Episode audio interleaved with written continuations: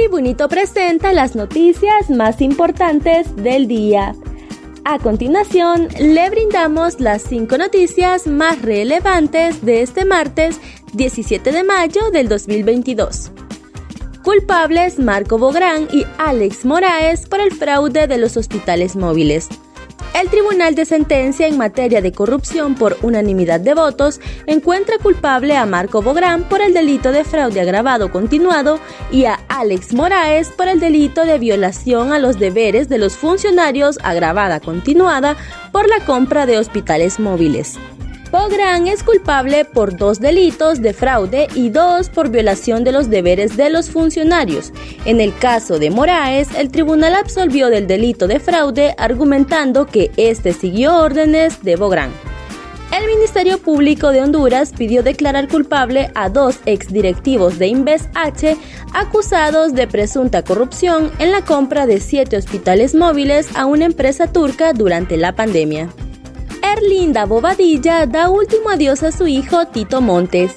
Pese a que en un principio habían dicho que no permitirían el permiso a extraditable Erlinda Bobadilla para ver el cadáver de su hijo Tito Montes Bobadilla, quien falleció durante el operativo de captura la mañana de este martes, lo llevaron para que su madre le dé el último adiós. Erlinda Bobadilla el lunes, a través de su abogado privado Pedro Mejía, pidió que se le permitiera ver el cuerpo sin vida de Tito Montes, pese a que está recluida en el Comando de Operaciones Especiales Cobras. Alejandro Montes Bobadilla o Tito Montes Bobadilla, de 32 años, alias Pimpi, fue abatido durante un enfrentamiento armado con la Policía Nacional en las montañas de Iriona, Colón, zona norte de Honduras. En dicho operativo, el pasado 15 de mayo se logró la captura de la líder del, cartel Erlinda Bobadilla, mientras que su hermano Juan Carlos Bobadilla logró huir. Estados Unidos anuncia disponibilidad de visas de trabajo para la segunda mitad del 2022. Estados Unidos, por medio del Departamento de Seguridad Nacional y el Departamento de Trabajo, anunciaron este martes la disponibilidad de otras 35 mil visas H2B para trabajadores temporales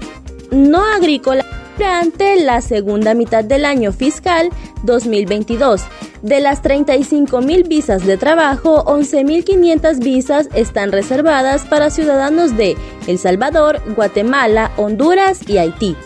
Un comunicado de la Embajada de Estados Unidos destaca que estas visas están destinadas a empleadores estadounidenses interesados en contratar a más trabajadores a partir del 1 de abril del 2022 y hasta el 30 de septiembre del 2022. Los empleadores pueden empezar a solicitar esta opción el miércoles 18 de mayo. Estas visas H2B adicionales ayudarán a los empleadores a responder a la demanda de trabajadores estacionales en el periodo más crítico, cuando existe la mayor escasez de trabajadores, expresó el secretario Alejandro Mayorkas. Ministra Natalie Roque pide destitución del secretario general Darian Matute la ministra de Derechos Humanos, Natalie Roque, sobre la denuncia del secretario general, Darian Matute, donde señala que hay diferencias y se le están violentando los derechos humanos, es un tema que nos resulta preocupante. No queríamos darle estas dimensiones, sobre todo porque la denuncia se menciona a varias personas, incluyendo a una víctima que sufre de desplazamiento y amenazas ha sido expuesta con su nombre y datos personales, lo cual es constitutivo de una situación grave que podría tener implicaciones serias para la seguridad de esta persona, dijo la titular de la Secretaría de Derechos Humanos. Comentó que las secretarías de Estado son espacios de confianza y el equipo debe gozar con la confianza en diversos niveles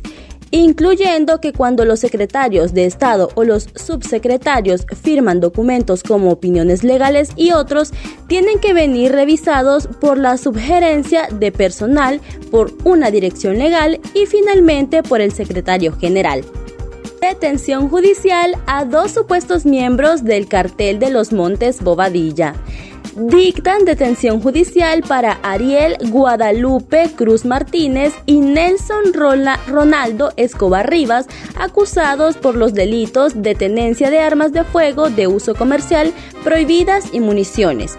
Ambos imputados fueron arrestados de forma infraganti luego de un cruce de balas el pasado domingo 15 de mayo en un operativo policial para dar cumplimiento a la orden de captura con fines de extradición de la señora Erlinda Bobadilla, solicitada por una corte del Distrito Este de Virginia, Estados Unidos, por cargos de narcotráfico. La acción policial se dio gracias a información a, que la, a la que tuvo acceso la sección de investigaciones sensitivas de la FESCO, en la que se manifestaba que se tenía conocimiento que miembros del, del cartel de los Montes Bobadilla estaban en la aldea El Rión, jurisdicción del municipio de Limón, departamento de Colón, zona selvática del Atlántico hondureño.